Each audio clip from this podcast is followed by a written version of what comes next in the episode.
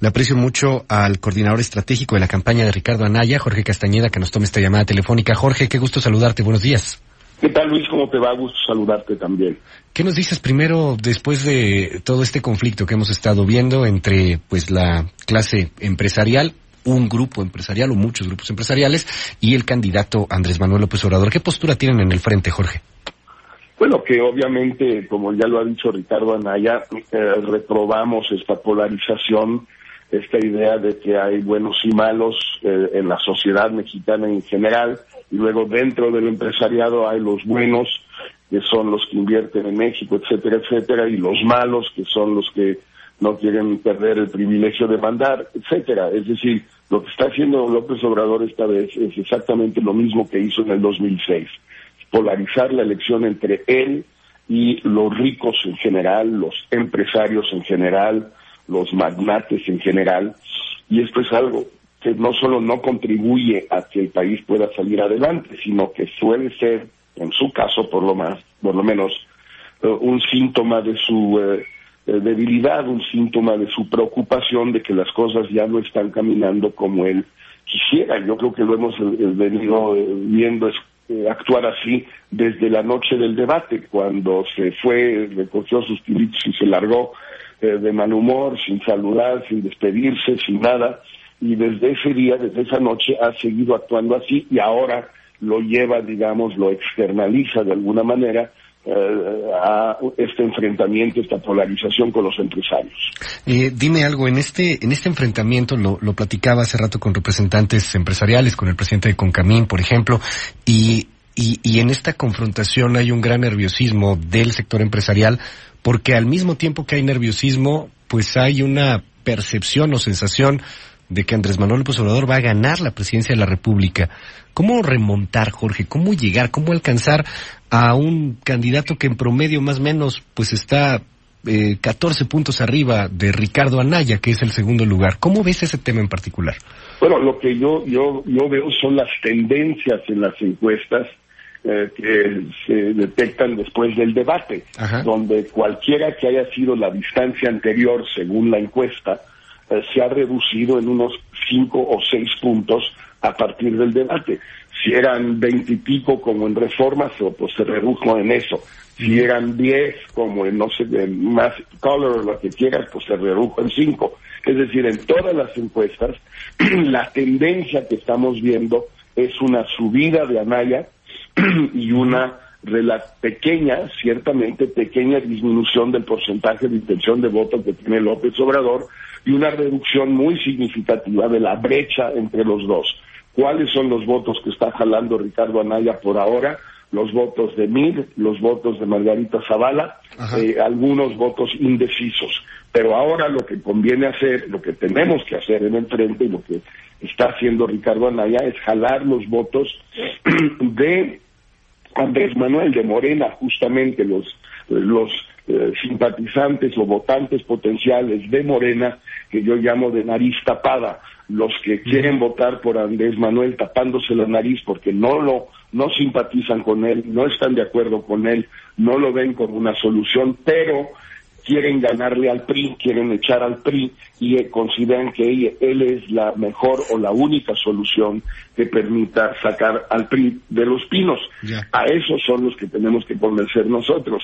Y me parece que este error de Andrés Manuel de polarizar la elección con el empresariado, más allá de que eh, respondan, responda esta actitud de Andrés Manuel con el sentimiento que algunos mexicanos sí tienen, pero más allá de eso, yo creo que esta actitud de López Obrador puede favorecer el esfuerzo de Ricardo Anaya de jalar a esos eh, eh amlovistas de narices tapadas eh, hacia el frente.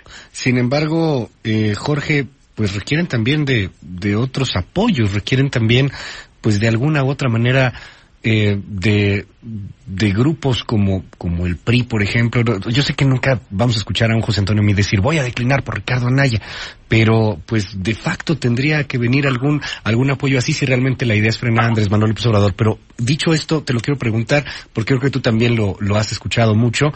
Hay muchos priistas que dicen, no importa lo que pase, primero muertos que apoyar a Ricardo Anaya. Hubo una confrontación brutal entre el gobierno, entre el PRI y entre el candidato Ricardo Anaya. ¿Qué me dices allá al respecto, Jorge? Hay posibilidades, tú lo planteaste en algún momento, pero todavía ves posibilidades de pactar con el PRI después de todo lo que sucedió. No, pactar con el PRI nunca ha habido posibilidad. Tampoco, no, no es una concertación, Luis. Es atraer a los votantes del PRI, a la gente que en las encuestas hasta ahora o hasta el debate había dicho que eh, quería votar por José Antonio Mil, candidato del PRI, a esos votantes, no a los dirigentes, no a los cuadros del PRI, no a los activistas, a los votantes del PRI, a traerlos a Anaya. Y te doy como un antecedente, Luis, algo que menciono en mi artículo de hoy en el financiero. En el 2006 Felipe Calderón le dio hasta con la cubeta a Roberto Madrazo. Lo trató de corrupto, de ratero, le puso el nopal porque cada día se le encontraban nuevas propiedades, en fin, le dio con todo. Poco después, cuando llega la elección propiamente tal, en, en julio del 2006, eh, cientos de miles, si no es que varios millones de priistas votaron por Felipe Calderón. Madrazo se cayó a 22% del voto, recuérdalo. En el 2003, tres años antes, el PRI y el Verde habían llegado a 44% del voto. Bajaron a 22%. Entonces, ese es un, ese es un mito que están inventando los priistas, los dirigentes priistas, para hacernos pensar que porque ellos están medio molestos, porque Anaya sí les ha dicho sus verdades a todos ellos, que los votantes priistas no van a venirse con nosotros. No es cierto y ahí está el antecedente de 2006 que lo comprueba. Hay muchos priistas que están enojados por esto, por esto en particular que dijo Ricardo Anaya. Vamos a escucharlo. Por nosotros van a enfrentar la justicia y eso Aquí el que la haya hecho la tendrá que pagar y esto incluye al presidente de la República, Enrique Peña Nieto. Lo, han dicho muchos en este espacio, inclusive, eh, o sea, el hecho de que se señalara que, que iban a buscar justicia o que iban a meter a la cárcel a Enrique Peña Nieto fue como, fue como una ruptura con muchos periodistas. ¿Qué opinas de eso, Jorge? Pues eh, todo está en el calificativo que tú usas, Luis, muchos pues yo yo no veo a muchos, yo veo al grupo de, de peñistas que obviamente les parece muy mal, pero a mí esa gente no me interesa, me interesan los millones de votantes priistas que están eh, abandonando a mí no por uno porque les digan, les hablen feo o no les hablen feo, lo están abandonando porque saben que no puede ganar y que en la segunda vuelta de esta elección presidencial tiene dos sopas Ricardo Anaya o Andrés Manuel López Obrador. Y ante esa disyuntiva, esos priistas, lo que nosotros hacemos es llamarles a venirse con nosotros. Por ejemplo, los priistas del norte, los votantes priistas del norte, de Sonora, de Chihuahua, donde estuve ayer, de Coahuila, estados priistas, Sonora y Coahuila. bueno, quieren votar esos priistas, los votantes, quieren votar por López Obrador, quieren volver a los precios de garantía, quieren volver a la polarización por el empresariado y otros sectores con las clases medias, quieren de veras volver al autoritarismo del pasado. Yo creo que no. Es que nos, nos habló golpeado Anaya. Pues mira, eso es lo que dicen los jerarcas del PRI. No creo que la base del PRI esté en ese, en ese ánimo, ni mucho menos, Luis. Después de, del debate, inmediatamente después hubo una gran percepción de los medios de comunicación, tú lo, sabes, lo viste ahí, eh, pues de, de una Naya que, que se antojaba como el ganador del, del debate, de acuerdo a muchas encuestas. Y, y creció en algunas, eh, en algunos estudios, etcétera, pero después, eh, parece que el, que el momentum de, de, de Anaya terminó? ¿Qué, pasó después del debate? Pareciera que, que tendría que haber impulsado o relanzado la campaña, Jorge. ¿Qué, ¿Qué pasó después? O sea, le fue muy bien la siguiente semana y luego.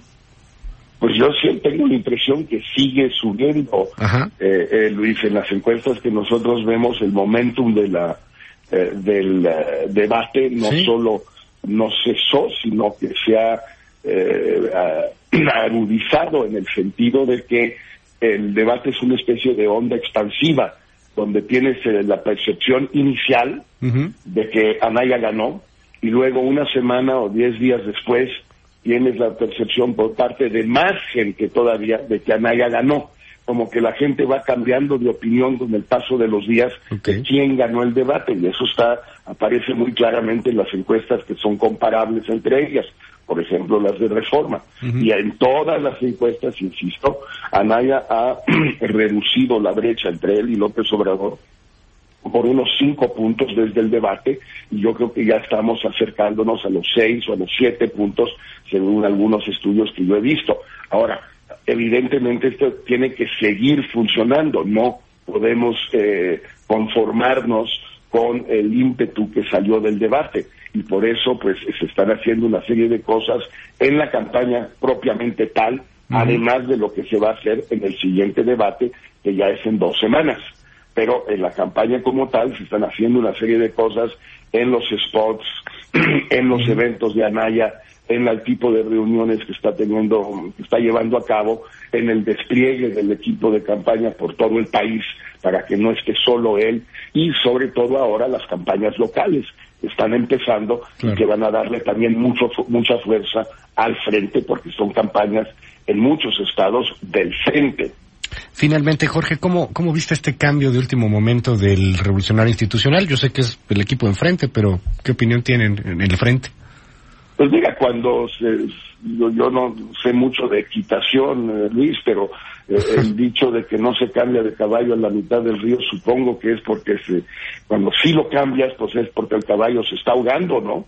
Eh, y entonces, pues me da la impresión que el presidente Peña Nieto decidió que Enrique Ochoa, pues ya no daba el ancho y que era necesario un cambio y pues eh, designó a René Juárez como nuevo presidente del PRI, René Juárez alguien muy vinculado al eh, a uno de los aspirantes derrotados, a, Osorio Chong, eh, y alguien de la vieja escuela del PRI, una persona, por cierto, muy simpático, muy muy agradable. René. René, absolutamente, pero bueno, viene de esa vieja escuela y todos podemos eh, pues más o menos atenernos al tipo de operación política eh, que probablemente ponga en práctica ahora José Antonio Mir, no para salvar su candidatura, que ya no es salvable, eso es sabido, pero sí para concentrar el esfuerzo del PRI en los diputados y son senadores, que es lo que creen todavía que pueden salvar,